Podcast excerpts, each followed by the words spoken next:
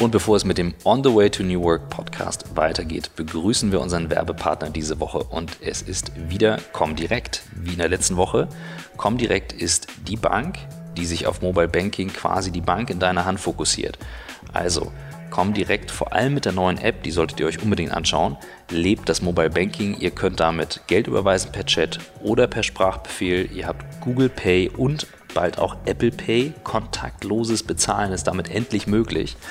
Und ihr habt sogar die Möglichkeit, ich sage es jetzt doch, mit Alexa, jetzt sind wieder ganz viele Geräte aktiviert, die Skills für den Echo Dot runterzuladen und damit eben dann auch Banking zu betreiben. Vieles mehr, Comdirect ist regelmäßig dran, das Ganze zu überarbeiten und hat vor allem noch jetzt für Neukunden ein Angebot, das bedingungslos kostenlose Girokonto. Ihr kriegt 100 Euro Startguthaben und die ersten 24 Monate 2 Euro obendrauf.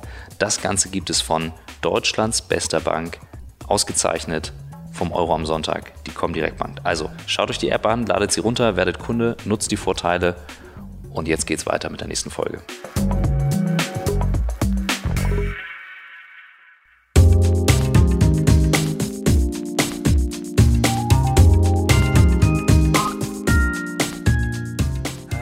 Willkommen zum On the Way to New Work Podcast mit Christoph Magnussen. und Michael Trautmann. Und wir sind heute zu Gast bei Peter Bartels im Europavorstand von PwC, Mitglied der Geschäftsleitung und Partner einer der größten Beratungsgesellschaften, Prüfungsgesellschaften auf dem Planeten. Ich habe gehört, in Europa 22.000 Menschen, ist das richtig? Richtig, das stimmt. Wow. Danke, dass wir beide sein dürfen. Sehr gern, freue ich mich auch, dass ihr hier so schön zu uns an die Alster gekommen seid und ich einen Grund habe, mal in Hamburg zu sein, meiner Sehr- Heimatstadt. Sehr, sehr schön. Ähm, ja, wir fangen unseren Podcast meist an, äh, indem wir unseren Gast fragen, äh, wie er zu dem wurde, was er heute ist. Und dann sagt normalerweise Christoph so in zwei bis drei Sätzen und ich sage, können auch 20 bis 30 sein, du entscheidest. Was ich heute bin. Ja, erstmal bin ich ja hier als Vertreter einer Wirtschaftsprüfungs- und Beratungsgesellschaft. Ähm, da kann man sagen, wie bin ich überhaupt Wirtschaftsprüfer geworden? Ich ähm, habe BWL und Jura studiert. Warum? Ich habe damals kommend aus einer reinen Arztfamilie. Ein Onkel, der Banker war gefragt, was kann man so außerhalb Arzt machen? Ich bin also eine totale Mimose. Damals war es so, Blut sehen und so geht gar nicht. Also dann wollte mein Vater mich noch überzeugen, kannst doch auch Professor für Geschichte der Medizin werden. Da habe gesagt, das klingt jetzt irgendwie nicht so super prickelnd. Was gibt es denn noch in dieser Welt? Und dann sagte mein Onkel, da gibt es Wirtschaftsprüfer. Ich hatte keine Ahnung, ähm, was das überhaupt ist, was die so tun und was man dafür tun muss. Und sagt er, ja, guck dir das mal an und da kannst du dann BWL oder Jura am besten studieren. Und dann sagte ich, okay, im Grunde fand ich es cool, weil das ein Beruf war, der über alle Branchen hinweg, ich sag mal, in alle Geschäftsvorfälle bei allen Unternehmen quer durch die Bank reinguckt. Und was ich gut fand, du bist gezwungen, eine sehr harte Ausbildung zu machen. Also nach dem Studium ist nicht Schluss, sondern wer sich so ein bisschen auskennt, weiß, da gibt es so Steuerberaterexamen, Wirtschaftsprüferexamen. Und ich war immer so angetrieben, sag, ich hatte Angst, ähm, verdummst du irgendwann, wenn so Schule oder Studium Vorbei vorbei, ist. ist. Dann sagte ich, nee, das ist eigentlich ganz cool, da bist du gezwungen, dich weiterzuentwickeln. Und so hatte ich dann von Anfang an gesagt, komm, geh mal ins BWL-Studium, Jurastudium, hatte beides studiert. Beides Ähm, auch fertig? Nee, Jura habe ich dann, warum, können wir später mal drüber reden, hatte private Gründe, ähm, dann mittendrin aufgehört und habe gesagt, das ist gut, mit Wirtschaftsprüfer, äh, habe die Laufbahn gemacht ähm, und habe das bis heute nie bereut, finde es einen coolen, ähm, übergreifenden Job und durchs Leben gehen wir ja wahrscheinlich gleich nochmal durch. Genau. Vielleicht, ja, ähm, gehen wir mal zurück nochmal in das Thema Schule. Ähm, wir haben ja im Vorgespräch mal über diese, diese Phase gesprochen, bist, hast das Bundesland gewechselt, bist äh, aus Kiel nach Bayern gekommen, wo man dich. Moment, Kiel, Kieler Gelehrtenschule, ja? Ja. Da war ich auch. Das, das, das jetzt einfach so beiseite zu schieben, geht gar nicht. Okay. Äh, Also wir haben alle einen Kieler Background, aber das ist eher Zufall. Ähm, aber das hat mich sehr begeistert, wie du diesen Schritt gemanagt hast und gemeistert. Und da ist auch, glaube ich, so dein Ehrgeiz richtig äh, gewachsen in diesem Schritt. Das stimmt. Also ich bin in Kiel und Lübeck, äh, sieben Jahre Kiel, sieben Jahre Lübeck bin ich, hatte ich die Kindheit richtig norddeutsch. Ähm, dann von Kiel, die letzten zweieinhalb Schuljahre ging es dann tatsächlich nach Bayern, nach Würzburg, wegen des Jobs meines Vaters. Und dann sagte der Schuldirektor, ja Mensch Junge, hier aus Kiel und alles ja nicht so doll da mit der Schule. Ähm, ich glaube, hier in Bayern, da gehst du erstmal ein Jahr zurück und wiederholst das noch. Und dann ist meine Mutter ausgerastet und sagte, hier kommt überhaupt nicht in Frage. Und ich war immer okay und gut in der Schule, aber Sport war für mich total das Wichtigste. Und wenn Sport lief und Schule halbwegs okay, dann, dann war alles in Ordnung. Ja, und das ist der Moment in meinem Leben rückblickend, wo ich sage, okay, da wurde der Schalter umgelegt. Da habe ich gesagt, gut, jetzt guckst du mal hier den Bayern, den zeigst du, was eine Hake ist. Und habe dann mich gefragt, wie stellst du sicher, gut in der Schule zu sein, besser als andere zu sein? Und in Bayern, im Gegensatz zu Kiel, stellte ich fest, gibt es Lehr Lehrpläne. Der Unterricht begann tatsächlich, wir sind heute bei Punkt 7, 3, 14 irgendwas des Lehrplans, des, Lehrplans, des Schuljahres so und so. Das ist interessant, in Kiel wusste ich gar nicht, dass es einen Lehrplan es gibt gab. Lehrpläne, aber keiner redet ja, aber drüber. Ne? Kein, genau. So, und wenn man das mal verstanden hat und kriegte dann mit, und zu den Lehrplänen gibt es auch Begleitmaterial, ich gesagt, kannst du das ja mal angucken, ähm, und habe gesagt, das kann gar nicht sein, dass das so einfach ist, dass es so berechnend ist. Wenn du einen bestimmten Input hast, dann weißt du auch vorher, was für ein Output rauskommt. Und da habe ich mir gesagt, das, das kann gar nicht sein, dass es das so einfach ist. Und ich fand das bayerische Schulsystem viel einfacher als das Kieler. Ich habe gesagt, in Schleswig-Holstein war es völlig kreativ. Da hätte ich gar nicht gewusst, was ich lernen soll, wo der Input und was der Output dann berechenbar ist. Und in Bayern habe ich gesagt, ey, das ist cool. Mhm. Ähm, und dann habe ich mich rangesetzt und gesagt, und klingt jetzt hier total doof, aber dann habe ich die zweieinhalb Jahre ja, nur Einsen geschrieben. Gab nichts anderes. Am Ende das beste Abitur in Bayern gemacht. Der Direktor hat sich entschuldigt, war, war peinlich berührt. Aber das war so in meinem Leben echt die Phase, wo ich auch gelernt habe, und jetzt mal positiv und Spaß beiseite, ernst dabei, ähm, was gut ist auch für junge Leute, Karriere später, dass ich sage, doch, du musst erkennen, wie ist die Relation Input-Output, dann kann, wo kannst du das beeinflussen und dann kannst du auch für dich entscheiden, bist du bereit, den Input zu leisten und dann ist auch ein Output relativ gut berechenbar. Und das merke ich in vielen Lebensphasen. Und das war wirklich im Leben, das hat mich total geprägt und Mut gemacht, weil ich sagte, okay, du hast es selbst in der Hand zu entscheiden, was willst du irgendwo reinstecken, um später irgendwas rauszuholen. Mhm.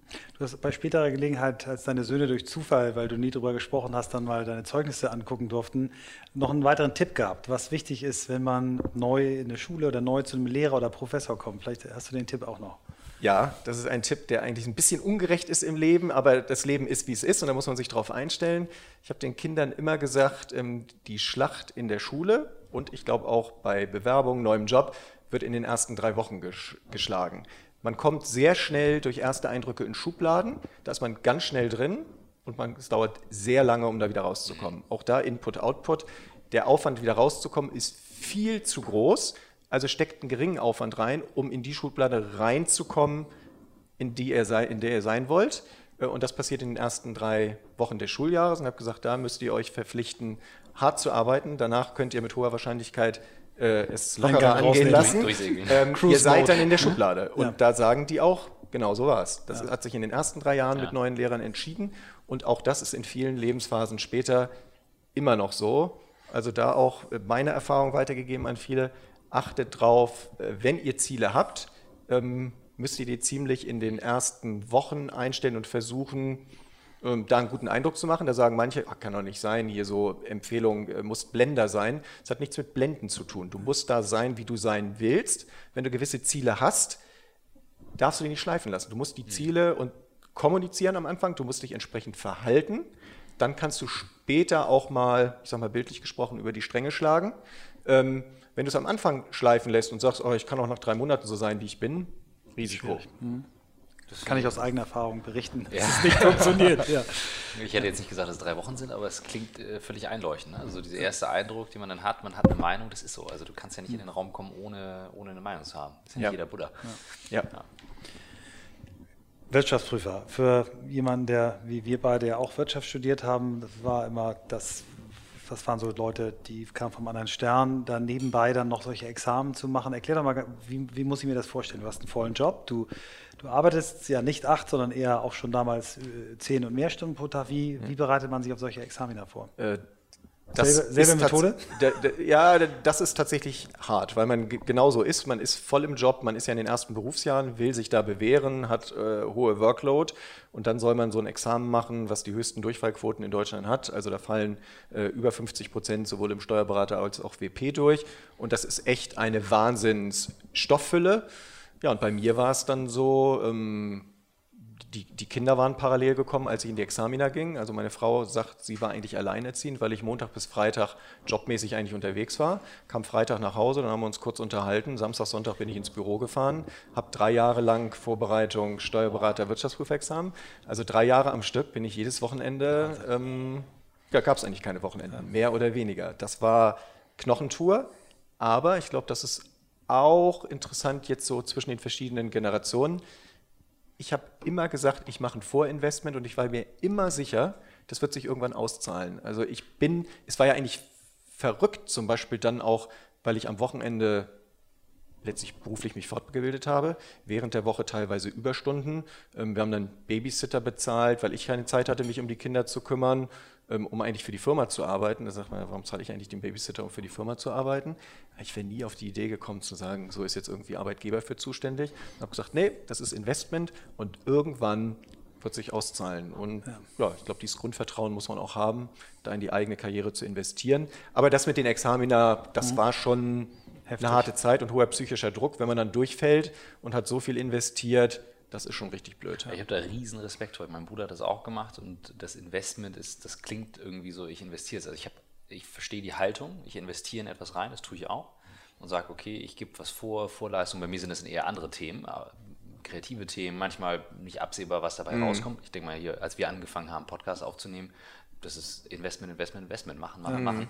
Nur woher hast du für dich so auch diese Stabilität genommen, zu wissen, drei Jahre ist ja nun mal ein Zeitraum mhm. mit Familie und allem drum und dran in dem jungen Alter. Was hat dir die Kraft gegeben, das dann durchzuziehen?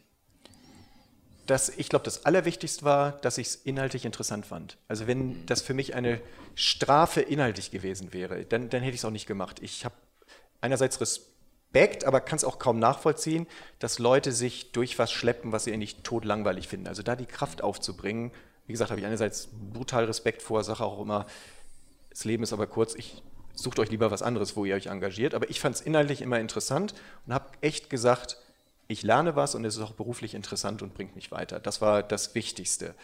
Ähm, und daneben war es natürlich super wichtig, volle Unterstützung äh, von meiner Frau zu haben, die das mitträgt, die sagt, ja, das ist das Richtige, mach das. Wenn du dann einen Lebenspartner, Lebenspartnerin hast, die mir dann gesagt hätte, ey, was soll denn das unter Druck machen, und da stehst ja nie zur Verfügung für private Dinge, dann kannst du es gar nicht machen. Das muss man gemeinschaftlich entscheiden. Und das war ganz wichtig, diese Unterstützung, die ich bis heute voll habe. Ähm, das Lebensmodell, es ging eigentlich schon von Anfang an los. Man muss gemeinsam sein Lebensmodell abstimmen. Mhm. mhm. Spannend. Gerade bei so, ich denke jetzt gerade an Phasen, ich war, war jetzt ein paar Tage unterwegs und viel mit Leuten gesprochen, die Angst davor haben, was jetzt kommt, in einer sehr unsicheren Phase gefühlt, jobmäßig, was sich dreht, vieles in der Digitalisierung, wo die sagen, wir wissen nicht, was kommt, was passiert. Das klingt, dass du sagst, du hast einen Plan gehabt, du hast den Plan durchgezogen. Wie schätzt du es heute ein? Du hast ja auch viel mit Familienunternehmen zu tun. Wir hatten eingangs darüber gesprochen, ähm, wir sehen das als große Chance, aber viele stehen da erstmal wie Ochs vom Berg und sagen, was kommt jetzt? Wie, wie sollen wir denn noch planen? Kann man noch planen?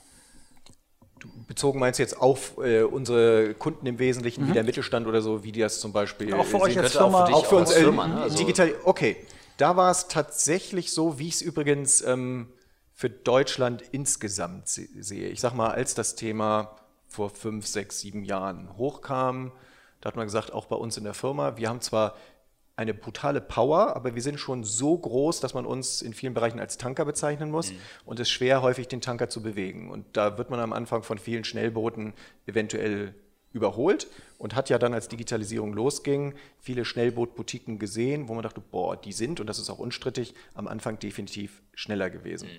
So, da sind wir so eher Follower und ähm, ein Kunde hat aber mal zu mir gesagt, Herr Bartels, ja, Sie als PwC sind zwar nicht immer die schnellsten, bis sie den Tanker in Gang kriegen. Aber wehe, wenn sie mal losfahren, dann ist der Tanker kaum aufzuhalten. Mhm. Und so war das auch bei uns. Hätte mich damals jemand gefragt, äh, wer wird im Markt gewinnen, eine SAP oder wir? Warum sage ich SAP oder wir? Man kann ja, wenn wir prüfen, die meisten deutschen Unternehmen haben SAP. Man könnte jetzt sagen, äh, SAP kommt auf die Idee, in SAP ähm, digitalen Möglichkeiten, Artificial Intelligence, Robotics, alles Mögliche, Prüfungstools zu integrieren, dass eigentlich die meisten Prüfschritte in SAP schon automatisch abgewickelt werden. Und dann darf bei Daimler, statt dass wir da zehn Monate prüfen, sagt, kommt mal zwei Wochen am Ende vorbei mhm. und sagt mal als PwC, dass die ganzen automatisierten Prüfungstools richtig gearbeitet haben. Da hätte ich vor sieben Jahren gesagt, uh, Riesengefahr, ähm, mal gucken, wie das so wird. Ähm, heute würde ich sagen, nee, es zeigt sich, das hätte ich nie gedacht, dass ich das sage vor sieben Jahren, ich glaube, mittlerweile ist eine gute fast Chance, dass die digitalen Hardcore-Fähigkeiten und Programmierung und, und, und fast irgendwann wieder eher die Commodity-Fähigkeiten werden und das eigentliche Industrie-Know-how, Fach-Know-how fast noch wichtiger ist. Denn die ganzen Daten, alle suchen nach Daten, nutzen nur was, wenn du weißt, wonach du eigentlich suchst. Und um zu wissen, wonach du suchst, musst du ein enormes Fach- und Industrieverständnis haben. Sonst nutzt die ganze Datenexpertise nicht. So, und deshalb bin ich heute sehr zuversichtlich, dass sich klassische Unternehmen wie auch PwC, die sich die digitalen Fähigkeiten aneignen, langfristig doch die Nase vorn haben können gegenüber Newcomern aus der digitalen Welt. Und das sehe ich auch im deutschen Mittelstand, wo ich mich ja insbesondere darum kümmere, so. Der hätte ich auch vor einigen Jahren gesagt, boah, schaffen wir das Rennen gegen USA oder jetzt China. Da hätte ich auch vor fünf, sechs Jahren gesagt, schwer, schwer. Ich glaube, im B2C-Geschäft werden wir das auch nicht mehr einholen. Aber der deutsche industrielle Mittelstand im B2B-Geschäft ist so stark und hat da dieses ganze Fach-Know-how, die Kundenkontakte. Und da ist enorm viel passiert. Reden nachher vielleicht noch im Detail über die Herausforderungen. Aber da bin ich zuversichtlich, dieses Mut machen. Wir versuchen den jetzt in kleinen Projekten zu zeigen. Ihr könnt das, das ist gar nicht so schwer, äh, um den, die Mitarbeiter mitzunehmen. Ähm, und ihr habt unheimliche Vorteile, denen man die, den zeigen muss, ihnen Mut machen muss, um jetzt wie es für uns gesagt habe, um den Tanker zum Starten zu bringen. Was sind das, wenn du sagst, Mut machen und kleine Projekte? Ähm, ich habe auch viel mit dem Mittelstand zu tun in anderen Bereichen, aber ähm, häufig ist es so, dass die sich eher schwer tun, Sachen zu adaptieren, neue Tools zu adaptieren, Verhaltensweisen aufzulockern, also Dinge, so auch alte Hierarchien aufzulockern, wo man sagt, was verändert sich in der Arbeitswelt, wie wollen Leute künftig arbeiten?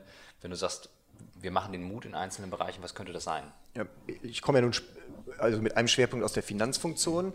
Ähm, wenn ich da jetzt mal gucke, dass man sagt, ihr müsst mal gucken, welche Prozesse werden eventuell am ehesten von neuen Technologien angegriffen, von Startups, die suchen sich ja sehr gezielt bestimmte mhm. Prozessschritte heraus, selten eine komplette Wertschöpfungskette, wo angegriffen wird.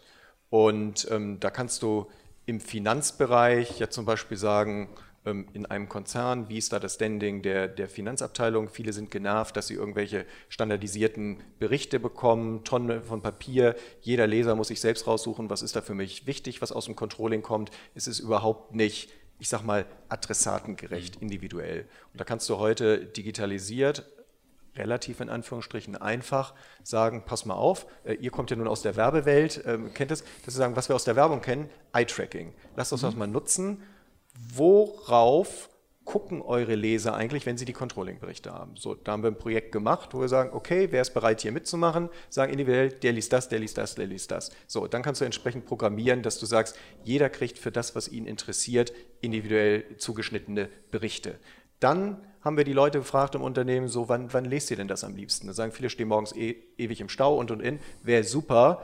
Ähm, ich würde das quasi vorgelesen bekommen. Hast du ja heute auch entsprechende Möglichkeiten zu sagen, automatisch generierte Vorlesungsfunktion und und und, Controlling-Bericht im Auto vorgelesen und und und.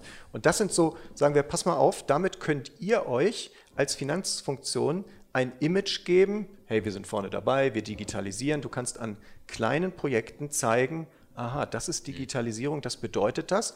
Und plötzlich dreht sich die Stimmung, auch hatten wir ganz konkret in so einem Finanzbereich, ist ja cool, wusste gar nicht, wir auf die immer so ein bisschen lächelnd geguckt wurde. Wir können was machen, wir können was treiben, coole Projekte. Das, da mögt ihr jetzt lächeln und sagen, das ist ja Kleinkram, aber ja. damit geht es für mich los. Ja. Mach was Kleines, was sichtbar ist. Die Leute haben Spaß dran, sagen cool und dann kannst du richtig in die tieferen Dinge einsteigen. Wie siehst du das Thema künstliche Intelligenz, wo du ja nun über Deep Learning Bereiche hast, wo du eben nicht sagen musst, was wollen wir mit den Daten machen, sondern wirklich dann auch ein Neural Network baust, wo du sagst, okay, Unsupervised Learning, wir lassen das mal durchflügen. Dann macht ihr da Projekte, äh, wo ihr schon wirklich eine Ebene tiefer geht und sagt, okay, wir schmeißen mal Daten, die wir haben, wirklich da rein und, und bauen neuronale Netze dafür? Ja, also wir haben das ähm, gemacht. Das sind, da sind wir sicher in den Anfängen, was wir machen in ähm, Kundenanwendungen. Aber auch mal ein Beispiel. Ich hatte vor drei Jahren auf einer europäischen Partnertagung auch gesagt, genau als diese Themen kamen, pass mal auf, wir wollen mal zeigen, ähm, was heute möglich ist. Und hatte dem Team gesagt, 50.000 Euro ist mal euer Spielgeld, mhm. bereitet mal vor, was können wir mit neuronalen Netzen machen und sagen, ich träume eigentlich davon, wie bei, ähm, bei eBay, können wir nicht als Dienstleister Next Best Offer für unsere Kunden machen. Kunden, die Dienstleistung A gekauft haben, auch B. Und macht euch mal Gedanken, was wir da tun können. So, und da haben wir gesagt, okay, wir können doch mal versuchen, einmal in die Vergangenheit gucken, dass wir uns ansehen, wenn Dienstleistung ABCD gekauft wurde, was waren typische Folgen und du kannst dir angucken, was waren die begleitenden Auslöser. Also wenn einer ähm, sagte, später eine MA-Dienstleistung in Anspruch genommen hatte, wie weit hat sich das vorher angekündigt? Was waren eigentlich Pressemeldungen, aus denen du die schließen konntest? Hast du bestimmte Zahlenkonstellationen, die du im Bundesanzeiger zugänglich hast und, und, und? Haben das eingespielt und da wirklich ein... Also interne und auch externe. Interne und externe Daten. Wir hatten wirklich Millionen von Daten, mhm. haben daraus mit neuronalen Netz, äh, Google, Kaggle, ähm, da entsprechend gearbeitet, das entwickelt, haben dann tatsächlich gesagt, okay, ausgehend von den heutigen Konstellationen, damals Financial Year 16, was müssten unsere Kunden als nächstes kaufen? Haben das prognostiziert, um auch unseren Vertrieb zielgerichteter zu machen. Haben gesagt, eigentlich geht da nicht morgen der Texer hin, sondern Legal, mhm. Consulting oder sonst wie. Und haben dann auch den Check rückwärts gerichtet gemacht. Sagt, wir haben die Daten zehn Jahre zurück. Ähm, wir wissen ja, was im Jahr 15 die Leute gekauft haben. Was hätten wir eigentlich 14 predicted, was 15 gekauft wird und wie hoch ist die Überschneidung? War 65 Prozent. War total irre. Ähm, dass du sagst, das wäre 65 Prozent Genauigkeit gewesen der Vorhersage. Und das waren auch so Beispiele, mhm. wo wir gesagt haben, wir fangen mal an, Machine Learning, neuronale Netze. Mhm. Ähm, und auch da, und da glaube ich, das können eben auch die Kunden draußen machen, da brauchst du bei uns drei Leute intern, die sich damit beschäftigen, sagt, wer hat Bock, wer denkt mal drüber nach und auch das ist ein Punkt, was ich den Mittelständlern sage, guckt mal bei euch im Unternehmen, da gibt es junge Leute, euch reichen mal drei, vier, die ihr findet, die, die Lust haben, über neue Ideen nachzudenken. Gebt denen mal wenige Wochen Freiraum für ein Projekt, so eine Aufgabe, wie ich sie eben bei uns geschildert habe. Ähm, und ihr werdet euch wundern, was daraus kommt. Mhm. Und das meine ich eben auch wieder mit Mut machen und einfach mal anfangen. Mhm. Vielleicht, wo wir gerade beim, du hast das Stichwort Vertrieb genommen, vielleicht grätsche da einmal rein. Ihr habt äh, in eurer 10.000 Menschen starken Organisation in Deutschland, ich glaube, ihr habt es weltweit gemacht, aber jetzt war der deutsche Markt dran, äh, Salesforce eingeführt, ja. was ja auch, äh, du bist ja, Christoph ist ja der CRM-Jünger bei uns, hat auch mich von dieser Notwendigkeit einfach überzeugt, dass, ne, du hast mal da gesagt, dein Großvater hatte früher noch so seine... Er hatte eine Karteibox und ich war beeindruckt von der Genauigkeit, ja, was, was er da drauf stand. Hat. Ja. Und 2003, als ich im Studium war, ähm, stolper, habe ich gesagt, ich will eigentlich mein Adressbuch von Outlook abschaffen. Ich fand das schwachsinnig. Ich wollte das ja. mit meinen Kumpels in St. Gallen teilen. Mhm. Und dann habe ich ein junges Startup gefunden, Salesforce 2003. Die waren damals oh, zwei ja. Jahre alt. Oh, ja. Und ich wurde für bekloppt erklärt, Daten im Internet zu speichern. Aber so fing überhaupt mhm. mein Cloud-Business an. Mhm. Also das war mein, mein erster Zugang. Erzähl mal, wie, wie war das? Wie habt ihr es hingekriegt? Wo steht ihr da mit dem Projekt? Also Go wie Live. Gut bist du, wie gut bist du selber mit oh, dem Tool? Also insofern kann ich mich noch rausreden. We, we want everything. The, the real shit, ja. Nichts Geschöntes. Wir gehen Go Live in PwC Europe ist erst am 8. Oktober. Ah, okay. Also wir stehen kurz davor. Also wir jetzt Countdown die, die letzten Tage. Mhm. Ähm, angefangen haben wir in den großen Ländern US, UK, wir sind in Kanada, Brasilien. Also das war die erste Welle. Wir, wir kommen jetzt. Äh, ich bin in PwC Europe der Business Sponsor, weil wir eben sagen, ganz wichtig, Salesforce ist keine Technologielösung, es ist ein Tool für Collaboration, eigentlich für Verhaltensänderungen, wie wir zusammenarbeiten. Das ist der, ja, genau, ihr freut euch, ja. New Ways of Working. Ähm, das ist für uns, wie können wir Informationen in Deutschland, in Europa, global besser teilen, real-time zugänglich zu machen. Heute unser CRM, Leute sind genervt, nicht, nicht user-friendly, du hast gar keine Lust reinzugehen, weil du weißt, es dauert lange, äh, lange Verarbeitungszeiten. Äh, es macht einfach keinen Spaß, es ist nicht mobil verfügbar. Das alles, jetzt halte ich hier fast eine Salesforce-Werbeansprache, das das Learning. Also wird, viele, wenige Firmen haben das konsequent, kann ich aus Erfahrung sagen. Insofern, die können eher lernen davon. Also, es muss ja nicht Salesforce sein, gibt ja viele genau, andere. Genau, gibt auch viele andere, aber das äh, verspricht Salesforce und hält Salesforce auch, wie wir es in den anderen Ländern gesehen haben. So, und deshalb haben wir uns entschieden, als PwC global Salesforce als einheitliche CRM-Plattform einzuführen. Denn heute haben viele Länder unterschiedliche Systeme, das heißt, die Datenteilung ist schon technisch ganz schwer möglich. So, ähm, Projekt läuft in, in Deutschland oder Europa seit August letzten Jahres. So, ihr könnt euch alle vorstellen, wie das läuft mit Projektteams. In, was das größte Problem ist, und das ist jetzt spezifisch Professional Services Firmen, auch für Salesforce, die hätten das nicht gedacht, ähm, die Komplexität berufsständischer Gesetze, Regelungen. Wir haben ja, wir sind ja in Deutschland zur Verschwiegenheit verpflichtet. Mhm. Also wenn ihr unsere äh, Kunden seid, ich darf nicht einfach äh, eure Daten plötzlich teilen mit jemand außerhalb des Projekts, außerhalb des Landes. So, und das widerspricht ja der Grundidee von Salesforce, dass du sagst, Open to All, wir teilen hier alles.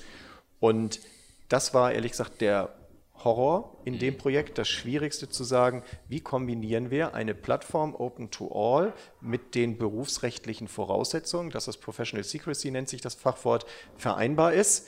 So, und das war, wie gesagt, die ehrliche Geschichte bisher.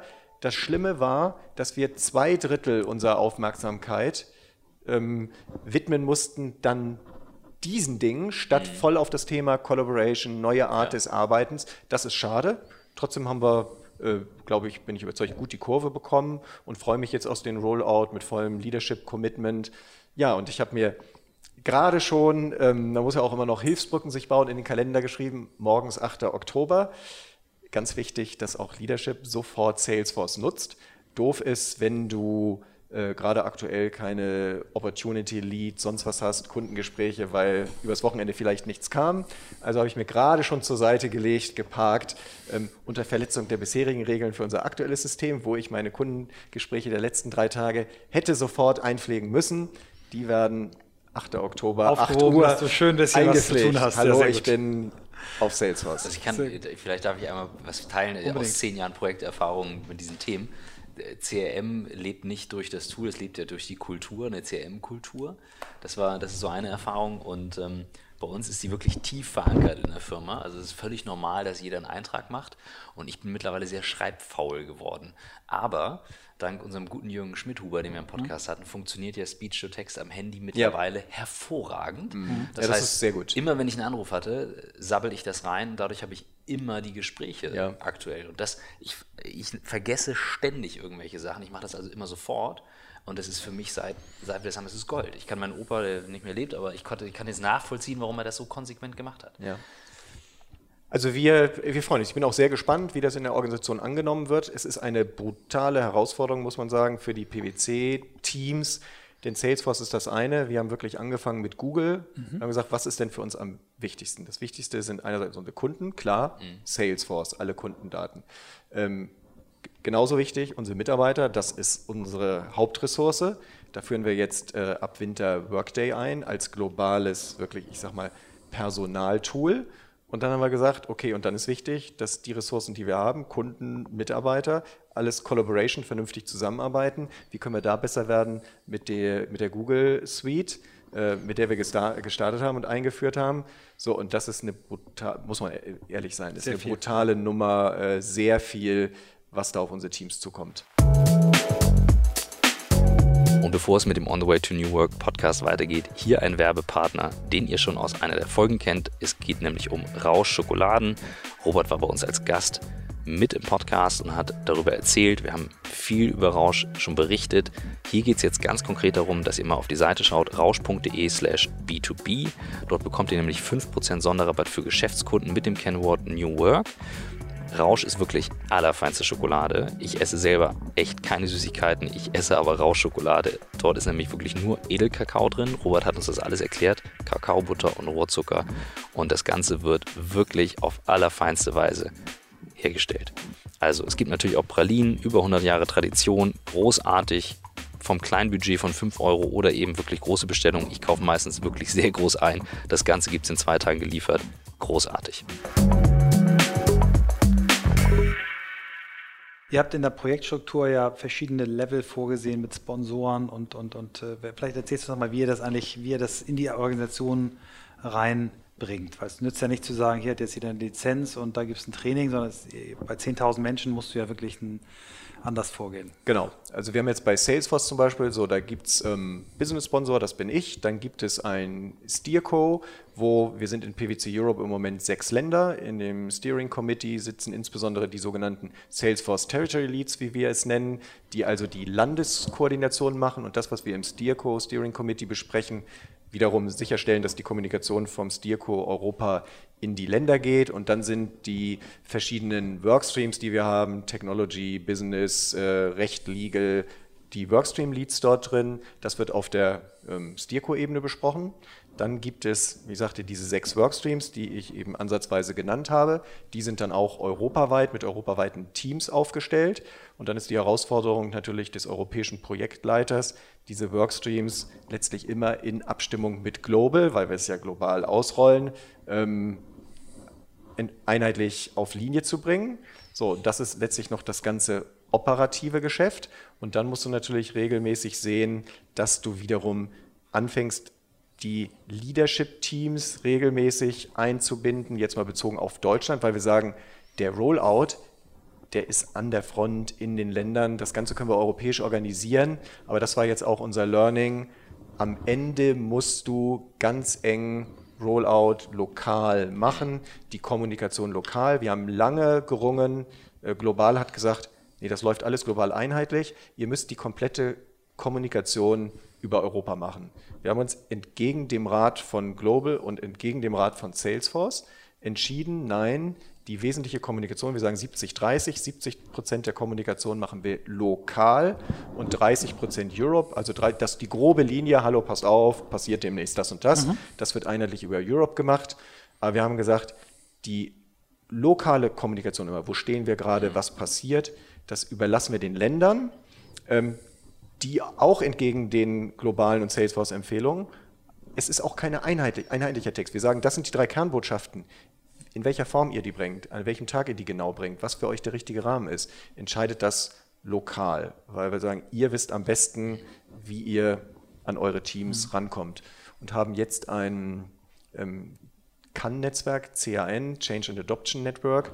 Das sind äh, bei uns jetzt etwa 400 Leute, so auf Manager, Senior Manager Level, die enger geschult werden in Salesforce und die sollen insbesondere Reverse Mentoring machen, eigentlich dann die Älteren auch an die Hand nehmen, schulen, wenn jetzt Salesforce kommt. Wir werden erstmals kein Classroom-Training machen oder solche Dinge, sondern alles wirklich Salesforce online, setzen drauf. Es ist sehr leicht zu lernen, machen aber, sagen, das ist eher insbesondere deutsche Kultur, auch anders als in anderen Ländern.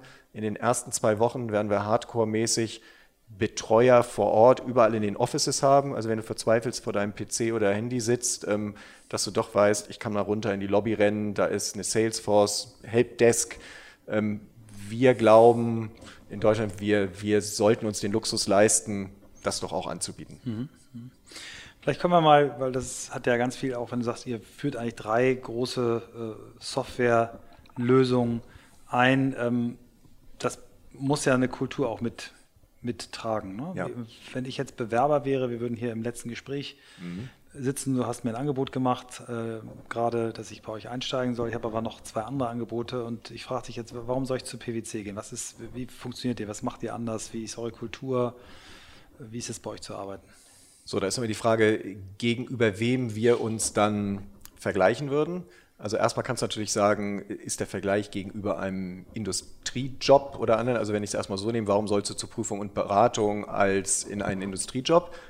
Beides hat seine Vorteile, ich will da immer andere gar nicht schlecht reden. Da würde ich sagen, aber bei uns ist es eben die tolle Vielfalt an funktionalen Themen, Fachthemen, Branchenthemen, dass du sagst, du kannst dich entweder, wenn du willst, sehr schnell, äh, wenn du einen Überblick gewonnen hast, als Einsteiger weißt du in der Regel noch nicht, was dich interessiert, kannst du schnell entdecken, dich dann darauf fokussieren. Vielleicht entdeckst du es nicht schnell, willst dich eher breit ausbilden, hast du die Möglichkeit, wirklich in breite Projekte zu gehen. Ähm, du hast wiederum gegenüber, wenn du dann dich mit Beratern vergleichst, gegenüber Boutiquen, ähm, ist bei uns, und das macht mir auch am meisten Spaß, sage ich mal, die Klaviatur der Breite des Angebotes. Das, das mu muss man mögen. Also ich war selber Gesellschafter 13 Jahre einer mittelständischen Boutique gewesen, bin jetzt wieder bei PwC, hatte dort angefangen, bin dann später mhm. wiedergekommen.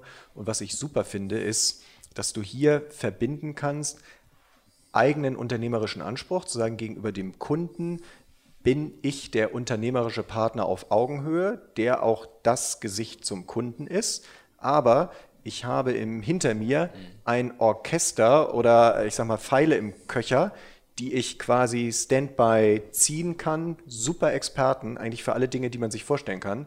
Und ich bin eigentlich der Dirigent, der das Orchester bespielt und ich versuche das schönste Konzert eigentlich beim Kunden zu machen. Ähm, die, die kleinere, fokussierte Boutiquen sind, da, kannst du kein, da, da spielst du eben Solo. Da, das kannst du auch toll machen und die Solisten sind vielleicht sogar besser als Solisten bei uns. Aber ich finde halt ein Konzert schöner, ich finde ein Orchester schöner. Wir machen das schönste Konzert. Und wenn du ein Teamplayer bist und Bock auf Musik im Team hast und nicht Solist bist, dann sage ich PwC. Äh, peter.bartels.pwc.com, also wer die Bewerbung schicken will. Ähm, hier, Stichwort. Eigentlich musst du deine WhatsApp nochmal raus. Ja. Das ist sehr cool. Stichwort, Stichwort Orchester ja. und dann sind es die richtigen. Ja, super. Mhm. Wie habt ihr, wenn, wenn wir jetzt mal so, ne, also gerade bei ähm, bei den Tools. Mein Bruder, wie gesagt, ist auch Prüfer. Als ich dem erzählt habe, Michael weiß, dass ich predige auch Google schon seit, seit Jahren und generell kollaborative Tools ist unser Kerngeschäft. Ähm, da klingeln bei mir natürlich dann immer alle Ohren und ich sage super. Ähm, wenn du jetzt aber mal schaust so an, an wie hat sich die Arbeitsweise verändert? Vielleicht mhm. früher sehr hierarchisch, sehr viel Büro, sehr viel Anzug, sehr viel Tür zu. Mhm. Hat sich das geändert? Also merkt man jetzt, dass da was passiert? Wird es lockerer? Teilen sich die Leute anders ein? Gibt es da was, was an der Methodik dahinter liegt?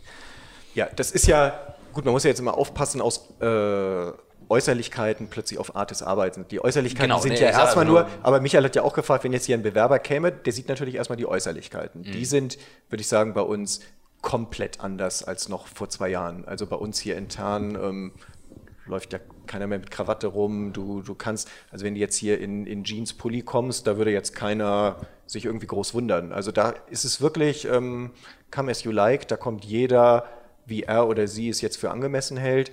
Regel ist eigentlich, ähm, mach es so, wie es für den jeweiligen Kunden adäquat ist. Wenn ihr Kundentermine mhm. habt, erwarten wir, versucht euch halbwegs an das anzupassen, was beim Kunden. Nicht, dass wir die Anpasser sein müssen, aber dass es so in die Businesswelt passt. Bei, bei dem einen, wenn ich, keine Ahnung, was zur Deutschen Bank Allianz gehe, ist vielleicht ein bisschen anders, als wenn ich zu anderen gehe.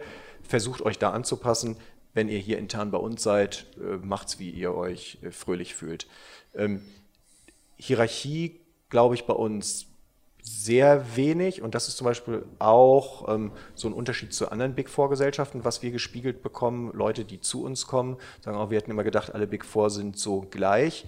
Ich glaube, wir erlauben uns, was man negativ sehen kann, den Luxus vieler Sonderlocken, was manchmal auf Effizienz gehen mag. Mhm. Äh, in, in, den Abläufen, vielleicht auch im Profit, wobei ich glaube, Klammer auf, wir sind die profitabelste der Big Four, Klammer zu. Und das ist dann aber, glaube ich, aufgewogen durch den positiven Aspekt. Sonderlocken bedeutet Freiheit für die Leute, dass die sich hier sehr viele Freiheiten nehmen können. Der Rahmen, innerhalb dem sich jeder bewegen kann, der ist abgesteckt, aber sehr breit und du hast darin eine sehr große unternehmerische Freiheit. Und die Tools jetzt, die neuen, die, die treiben schon die Kollaboration. Also jetzt, jetzt müsste ich wieder die, quasi die Google-Werbung machen, aber wenn ich sehe, auch bei mir, ganz banal, Dokumentensharing, wenn du sagst, diese Effizienz. Du arbeitest einfach sichtbar am gleichen ja, Dokument. Wir haben das jetzt gerade äh, großes Pitch-Dokument geschrieben. Du sitzt eben mit sechs Leuten dran, jeder pinselt rum. Ähm, ich habe es auch gelernt. Dann sagst du, komm mal kurz fünf Minuten Break. Du schreibst mal oben im ersten Absatz, ich schreibe mal unten. Dann gucken wir beide wieder drauf. Wie sieht es denn gerade aus? Passt das zusammen? Ähm, es ist eine ganz andere Art zu arbeiten und du bist einfach viel schneller und kollaborativer kommst Zitat, du voran. Zitat Michael Trautmann, äh, ich komme mir behindert vor, wie ich früher gearbeitet habe, ja. weiß ich noch genau. Und ja. wir haben das Buch ja auch so geschrieben. Ähm, ich, und als ich gelesen habe, dass ihr das einführt, wir, machen das ja auch echt viele Jahre, ähm, haben auch viele gesagt, wie, wie, wie geht das denn? Und dann habe ich gesagt, naja, PwC ist weltweit Partner, warum denn auch nicht? Es macht doch total Sinn. Und dann ging es los mit oh, Datenschutz und Sicherheit. Da sage ich, nein, Moment. A, überlegen die sich sehr gut für sie tun, B, gibt es dafür Vertragswerke und C, macht das total Sinn in einem Job, der davon lebt, dass die Leute ihr Wissen möglichst effektiv in einen Kanal reingeben. Ja. Und da kann ich das von unterwegs, vom Handy. Ich, also ich wüsste gar nicht mehr, wie es anders ja. sinnvoll gehen sollte. Ja. Bleiben wir nochmal beim, beim Thema Kultur. Ich habe vorhin unten am Eingang gesehen, dass ihr, was auch was das Thema äh, Diversity angeht, mhm. äh, weit vorne seid. Ihr habt diese, äh, ich glaube, eine UN-Kampagne He for She. Genau. Vielleicht magst du dazu mal was sagen, wie, wie ihr zu dem Thema steht, wie ihr dazu gekommen seid? Ja, also ähm, Diversity, auch da ähm, als Management entwickelt man sich, entwickeln wir uns, ich mich, jetzt bin ich ja hier heute bei euch quasi im, im Podcast. Ähm, lange hast du ja gehört, insbesondere Männer, Frauen, alles wichtig. Du musst die, du musst so eine ursprünglich, glaube ich, konservative Partnerschaft wie uns erstmal überzeugen, auch mit Businessgründen. Das, das ist, glaube ich, ganz wichtig, dass du sagst, pass mal auf, schon rational macht das total Sinn. Wenn wir überhaupt weiter wachsen wollen, wenn wir genug Nachwuchskräfte haben wollen, dann schaffen wir das nicht in der alten Art. Und das geht um Geschlechter, sexuelle Orientierung, Alter, äh, ähm, letztlich, wo kommst du her, Internationalität, dass man sagt, da brauchen wir schon aus rationalen Gründen, um unser Businessmodell fahren zu können, brauchst du das. Und damit geht es nicht mehr darum, was wäre nett oder schick oder modern, sondern sagen, das ist schon mal ein Business Need. Da kann man sagen, oh, ist ja blöd, dass ihr das so, so rational seid, aber meine Erfahrung ist, da holst du viele erstmal so mhm. mit dem Verstand ab, dass man sagt, okay, verstehe ich. Und dann macht es Sinn, entsprechende Programme aufzusetzen. Ich war vor zwei Wochen, ich weiß nicht, ob ihr Proud at Work kennt, mhm. ähm, das erste Mal tatsächlich, ist ja so ein C-Level-Dinner, war da extrem beeindruckt, war für mich wirklich so Eye-Opener, ähm, da doch nochmal die Themen adressiert zu sehen. Äh, auch jetzt auch im neuen Manager-Magazin Artikel, welche Netzwerke offensichtlich ähm, manchmal auch inoffiziell bestehen, äh, über die ich mir so gar nicht im Klaren war, ähm, aber welche Power wirklich eine unterschiedliche Ausrichtung generiert. Und wenn ich jetzt bei uns sehe, wir haben dieses sogenannte GLEE-Netzwerk, Gay, Lesbian und jetzt kommt das EE, Glee, ähm, Everybody Else, ähm, ist, welche ja, Sprühkraft da ist, wie gut die Leute drauf sind, wie man das kanalisieren kann. Und ich finde es gut zu sehen, wie es immer selbstverständlicher wird, damit umzugehen. Wir müssen ja eigentlich dahin kommen, es ist total normal und das wollen wir auch mit Glee ausdrücken, mit dem EE, Everybody Else. Wir wollen auch keine anderen ausschließen. Wir sagen, wir bieten, ähm, bieten eine Plattform ähm, für diverse Leute, aber sagen, wer, ich sag mal, sich auch, du darfst ja gar nicht sagen, was ist normal, du kannst ja gar nicht sagen, die Normalen oder die Besonderen, wer ist besonders, wer ist normal? Und deshalb zu sagen, nee, nee, für die gesamte Gemeinschaft, wer sich einbringen will, kann teilnehmen und ähm, da passt He4She natürlich auch super. Da ne? passt He4She ja. gut rein, diese globale Kampagne, der wir uns auch vom globalen Chairman äh, angeschlossen haben, hier letztlich wirklich uns der Förderung zu verpflichten, ähm, entsprechende Pitches einzelner Mitarbeiter zu machen, zu unterstützen und unseren Beitrag sichtbar innerhalb von PwC global und nach außen zu zeigen. Ähm, denn Gender ist immer noch ja das Top-Thema bei Diversity. Eieiei, jetzt habe ich etwas völlig vergessen. Wir haben noch großartige Neuigkeiten. Neben den Freunden von den Online-Marketing-Rockstars sind jetzt auch unsere Freunde von Xing Partner des On the Way to New Work Podcasts. Denn Xing richtet ja die New Work-Konferenz, die New Work Experience, NWX, aus. Und das schon seit einer, einer ganzen Weile. Jetzt auch wieder 2019. Letztes Jahr waren wir auch dabei. Ich durfte den New Work Award entgegennehmen als äh, Gewinner. Michael wird im nächsten Jahr Teil der Jury sein. Ich kann mich also nicht mehr bewerben. Das heißt, hier auch gleich mal der Hinweis, bewerbt euch für den New Work Award. Das macht einen Riesenspaß, weil ihr einmal überhaupt aufarbeitet, was ist das Thema, womit arbeite ich. Und wir treiben das Ganze deswegen so stark voran, weil wir glauben eben an diese Inhalte von New Work und wir wollen das Ganze voranbringen. Und insofern freuen wir uns, dass OMR uns unterstützt, dass uns aber auch Xing unterstützt und dass wir auch unterstützen können, das Ganze Thema für alle weiter voranzubringen. So, jetzt halte ich meine Klappe, damit ihr die Folge weiterhören könnt. Danke. Du bekommst ja jetzt heute durch den Podcast sehr viele E-Mails zugeschickt, weil du gerade deine Adresse ausgegeben hast. Ich würde gerne mal auf das Thema gehen. einmal auf das Thema gehen. Ähm, ich gehe davon aus, du kriegst auch so relativ viele. Ähm, wie, wie organisierst du dich in deinem Tag, damit du so ruhig und entspannt bist, wie du gerade bist? Äh, das war sofort wahrzunehmen. Du bist hier strahlend reingekommen und völlig entspannt und relaxed und nimmst dir hier eine Stunde Zeit. Wie, wie schaffst du das? Ich war der Erste, das war noch, als ich Gesellschafter der äh, mittelständischen Boutique war, vor, so ich würde mal sagen, das ist jetzt so, zwei, ja, so ja, tatsächlich 2000, 2002, so um den Dreh, viele, viele Jahre her, dass ich so der Erste war, der sagt, ich brauche keine Sekretärin ähm, als, als Partner oder damals persönlich haftender Gesellschaft. Dann sagen die, wie keine Sekretärin. Ich sage, nee, nützt mir überhaupt nichts. Ähm, so schreiben und Reisebuchen kann ich alleine. Ähm, ich brauche einen Assistent, Assistentin, die mitdenken, um mir Arbeit abzunehmen. Ich war dann der Erste, der gesagt hat, äh, ich stelle mir das Modell so vor, totale Transparenz äh, in meinen E-Mails. Mhm. Aber Rechte und Pflichten. Die Leute finden das schon mal super, mal gucken, was bei Peter da drin steht. Und da sieht man ja ganz viel. Und man lernt tatsächlich die Firma als Junger super kennen, wenn du alle meine E-Mails ja. und, und äh, Termine mitmachen kannst. Aber ich habe gesagt, Rechte und Pflichten. Habe mich dann so organisiert, ähm, dass ich, ich habe heute ein Team von etwa vier, fünf Leuten um mich, die alle Zugang zu meinen Mails haben. Die inhaltlichen Aufgabenbereiche sind verteilt. Die Kolleginnen und Kollegen schnappen sich aus meinen Mails ähm, die Themen, wofür sie zuständig sind, äh, bereiten die dann schon, während ich unterwegs bin, quasi vor, verteilen das in der Organisation weiter, sprechen mit den Kunden, je nachdem. Ähm, und am Abend kriege ich von meiner Assistentin äh, eine Feierabend-Mail, wo sie sagt, Peter, das sind übrigens die fünf Dinge, die sind offen, um die musst du dich wirklich mhm. kümmern. Mhm. So, und dann weiß ich abends, okay, um die fünf Dinge, die muss ich mich jetzt wirklich kümmern. Und ähm, ja, ich lese auch die anderen oder so, aber ich habe nicht mehr den Druck, dass ich sage, boah, da fällt mir jetzt mhm. was durch. Mhm. Denn dich abends durch 200 zu kämpfen und dann übersiehst du vielleicht doch die ja. entscheidenden. Das ist, und ich sag mal, dann weiß ich, die anderen, die kann ich mal am Flughafen lesen, die kann ich mir am Wochenende mal, aber es brennt nichts an. Also, dass es so Super. organisiert ja. ist, äh, dass du weißt, da kümmern sich parallel schon andere mit drum. Mhm. Und, und äh, wie, ähm, habe dann auch mein Leben lang, fast mein Leben lang, bis auf meine Audi-Zeit als, als Dienstleister gearbeitet und da hast du ja weil du als Dienstleister ja noch mehr Mails kriegst. Ne? Ich, wir haben es im Vorgespräch erzählt, ne? E-Mail ist a To-Do-List that someone else yeah. put together for you. Ähm, wie, wie, kannst du dir einen Tag einteilen? Wie, hast du bestimmte Phasen, in denen du bestimmte Sachen machst? Hast du einen Biorhythmus, wo du sagst, also morgens muss ich alleine sitzen oder wie, wie, wie ist der Peter Barth. Das ist tatsächlich, da muss man sagen, da ich bei uns für das Marktsegment zuständig bin, wir sind eine äh, Matrix-Organisation, die drei Geschäftsbereiche und dann haben wir die verschiedenen Kundensegmente. Ich bin jetzt seit 1. Juli mit Ausnahme von Financial Services für alle Kundensegmente zuständig, also voller Markt-Kundenfokus.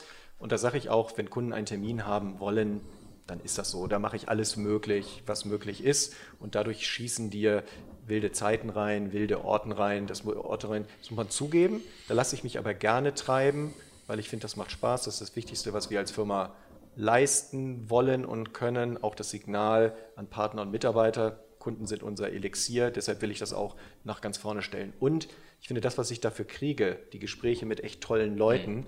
ist es mir auch wert. Deshalb, ähm, meine Mutter sagt immer, es gibt positiven und negativen Stress. Und ja, ich habe brutalen Stress. Äh, meine Tage sind durchgetaktet. Also es ist schwer, äh, so mit drei Wochen Vorlauf irgendwo einen 10-Minuten-Slot frei zu finden. Also das ist du, du, du, du, sehr getaktet.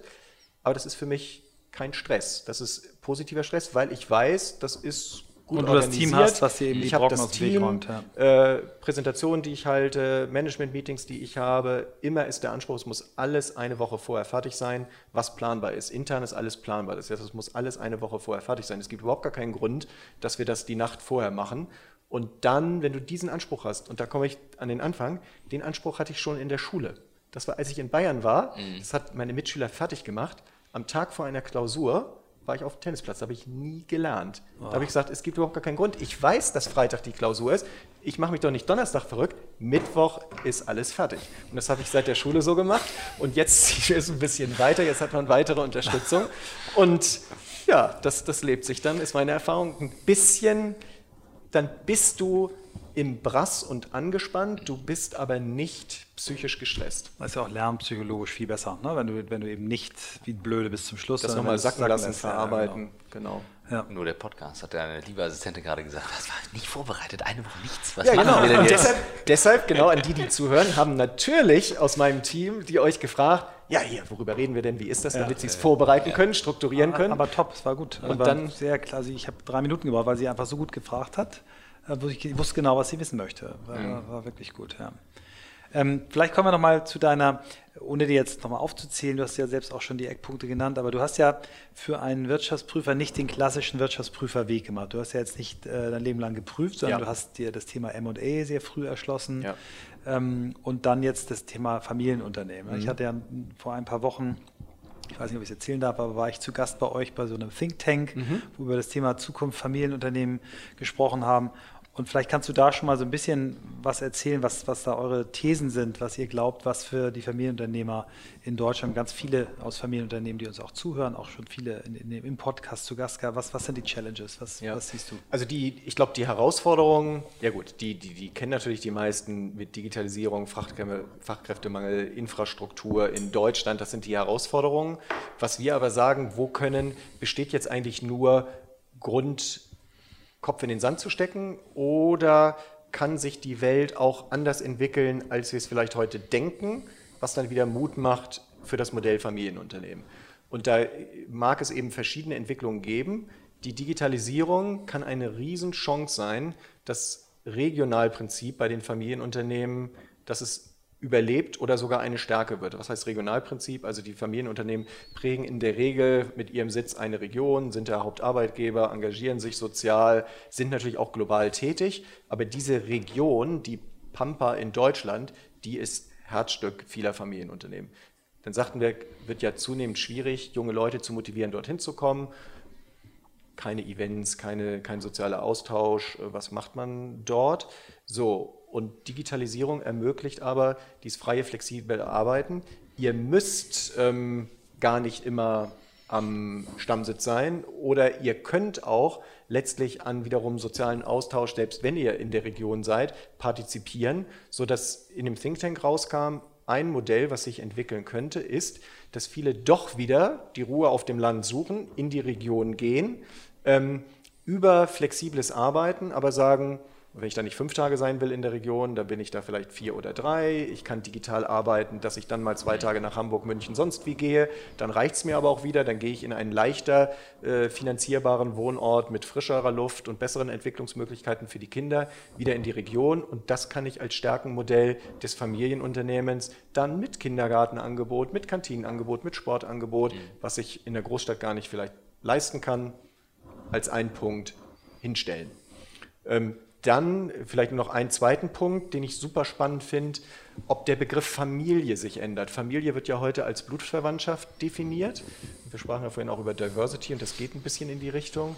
Ist es vielleicht künftig eher Wahlfamilie und dass wir auch Nachfolgethemen ganz anders definieren, dass wir sagen, kann nicht Begriff Familie im Familienunternehmen auch sein, ein guter Freund, eine Freundin, ähm, Berufskontakte, mit denen man eigentlich viel enger mhm. auf einer Schiene ist als mit den äh, leiblichen Verwandten und sagt, wir vergrößern den Begriff Familie und Nachfolge in der Familie ist dann Nachfolge in einer ganz anderen Art, die man dann wieder gesellschaftsrechtlich zwar regeln muss, aber das kann ein deutlich nochmal anderes Kreativpotenzial entfalten, als wir das mit der reinen im heutigen Sinne familiären Nachfolge sicherstellen. Also spannend. da gibt es Trends, die, die wirklich super spannend sind. Toll. Das äh, gekauft, ne? also bei, vor allem das mit der Region. Äh, ich habe es gemerkt, äh, vor ein paar Tagen eine längere Auszeit gemacht und gemerkt, wie gut das tut, draußen zu sein und wie, wie viel andere Energie in ja. der Stadt dann herrscht.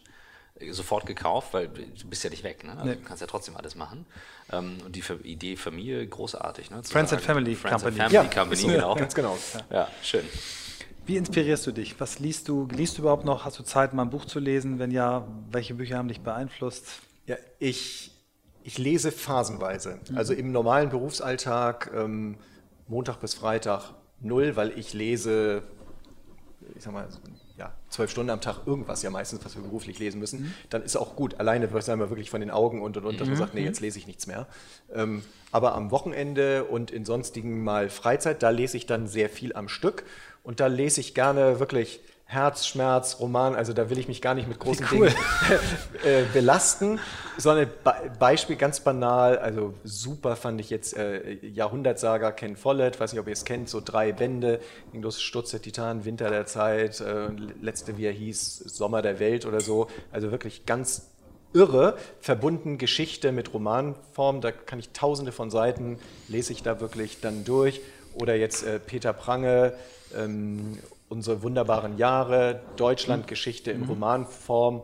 Ja, und auch viel Herzschmerz und, und finde ich total cool, aber wirklich mit Geschichte, wo man sagt, ey, da war ich dabei, das habe ich als Kind im Fernsehen gesehen. Ähm, das lese ich ganz ehrlich ähm, am liebsten. Dann auch harte Krimis, ähm, wo meine Frau einen anderen Geschmack hat, als sie hochschwanger mit dem ersten Sohn war sagte sie. Aus Versehen mal dein Buch geguckt Sagte sie, ja, so fast. Sagt sie, ach, damals gab es noch Videotheken. Ja. Ach, geh doch mal in die Videothek und hol einen netten Film, so jetzt hier kurz vor der Entbindung. Er sagt, gut, und dann kam ich, habe ich gesagt, ja, super Film, richtig nett. War Schweigen der Lämmer. also meine Frau okay. saß nur hinterm Sofa. Ich habe gesagt, wieso war ein richtig netter Abend. Also da haben wir dann haben wir teilweise einen anderen Geschmack. Aber das ist, wo ich mich tatsächlich entspanne. Mhm. Und was ich jetzt beruflich gelesen habe, die letzten Jahre war wirklich viel ähm, Plattformökonomie, mhm. Jeffrey, wie heißt der Jeffrey, wisst ihr, Harper oder so aus mhm. USA, ähm, Prof, dann von Laszlo, hier dem Google-Menschen, mhm. HR, mhm. ähm, Working Rules oder so ähnlich war ja mhm. der Titel. Ähm, dann natürlich von meinen Kollegen Pachmeier-Hendrich, die Quarks. Ähm, das ist also wirklich zu verstehen, was ist die digitale Welt, wie tickt die? Und, weiß nicht, wenn ich noch Zeit habe für eine Anekdote, Haben wir. Ähm, dass man auch Dinge anfassbar machen muss. Ich war letzte Woche auf dem Podium Forum Deutscher Mittelstand, 400 Mittelständler und da redete auch Siemens, äh, Herr Hendrich im Vorstand, äh, Bosch äh, Vorstand auch über Digitalisierung und ich guckte so in die 400 Gesichter und hatte den Eindruck, so auch beim Wort, wenn du End-to-End-Prozess und vom Kunden her denken und, und, und und Customer Journey, dass die das gar nicht verstehen. Also so diese Basics. Und du erstmal, ich glaube, du brauchst eine Bildersprache, um diese Themen rüberzubringen. Ich habe die gefragt, wer, wer könnte jetzt auf die Bühne kommen und End-to-End erklären? Von, ähm, hat sich keiner getraut. Er sagt, mal ein Beispiel. Aber ich mache es ganz banal, Zahnspange produzieren. Das kennst du alle, gehst zum Zahnarzt, Zahnspange. Sie sagen heute, ich habe doch das Kundenbedürfnis super gedeckt, ich mache die beste Zahnspange oder Zahnprothese. End-to-End heißt, Sie überlegen sich den Kundenprozess, der kommt in Ihre Praxis rein, bis er geht in Praxis raus. Was erlebt er eigentlich während des Prozesses, bis er diese Zahnspange wieder Und vielleicht rauskriegt? schon vorher, was für Angst er hat, genau. vor Und, Schmerzen. sag, und was, genau, vielleicht sogar noch vorher und sag, was ist das Schlimmste, bis sie ihm die Zahnspange verpassen. Der Horror, was jeder kennt, wenn du diesen Metalllöffel mit der rosa Mhm. Paste in den Mund kriegst und denkst, entweder Brechreiz oder das Zeug wird fest und kommt nie wieder Und die raus. Zähne fliegen mit oder raus. Mhm. wenn es rauskommt, kommen die Zähne mit. und sag, dann drüber nachzudenken, welche anderen Wege es. Und da gibt es heute mit, mit Sensortechnik und, und, du brauchst das ganze Zeug nicht mehr. Und du sagst, ich habe gesagt, es setzt sich der durch, der eben diesen Customer Journey am angenehmsten für den Kunden macht. Und habe das Beispiel gewählt. Sie müssen sich überlegen, bei diesem Beispiel, im wahrsten Sinne des Wortes, welche Ihrer Prozesse lösen Brechreiz bei Ihrem Kunden aus? Ja, das ist die Analogie für mich, die Paste im Mund. Gehen Sie durch, wann kriegt der Kunde bei Ihnen Brechreiz? Und Sie wissen sehr genau, der kriegt irgendwo Brechreiz. Und diese Prozesse werden angegriffen. Und da wird eine Plattform draufgesetzt und dann sind das sie das weg. Zitat. Du, ich bin jetzt schon am Grübeln. Ich weiß schon ganz genau, ein paar Kunden werden schreiben. Hm, Christoph, da haben wir genau gesagt, Peter hat genau recht an der Stelle. Ich, oh Gott, ja. Und das, du hast recht. Ich glaube aber, das Ja, sind, und das sind Total. Mhm. die Bilder, die man, glaube ich, braucht. Und dann sagen die, ah, jetzt verstehe ich Ende zu Ende. Und ja, jetzt gehe ich mal in meine Teams und ich bin sicher, wenn jetzt Manager in ihr Management-Meeting gehen und sagen, lass uns mal überlegen, wo kriegen unsere Kunden Brechreiz, dass du, dann kriegst du eine konstruktive Diskussion. Glaube ich sofort. Gekauft. Großartig. Ich glaube, wir können noch eine Stunde weitermachen. Ich glaube, dann wird es irgendwie überfordert. kommen wir irgendwann noch mal wieder. Großartig. Das hat richtig Spaß gemacht. Also Ja. Das war eine große Überraschung heute. Ähm, Ich wusste, ihr kennt euch, kanntet euch vorher. Ich lasse mich immer überraschen. Michael brieft mich dann kurz und äh, ja, hat echt großen Spaß gemacht. Vielen Dank. Prima, danke gleichfalls. Ja, fand ich auch cooles Format. Euch weiterhin damit äh, viel Erfolg. Danke. Und ja, gerne nochmal. Wie gesagt, wenn ich einen Grund habe, nach Hamburg zu kommen, wo die Familie lebt, freue ich mich immer. Super.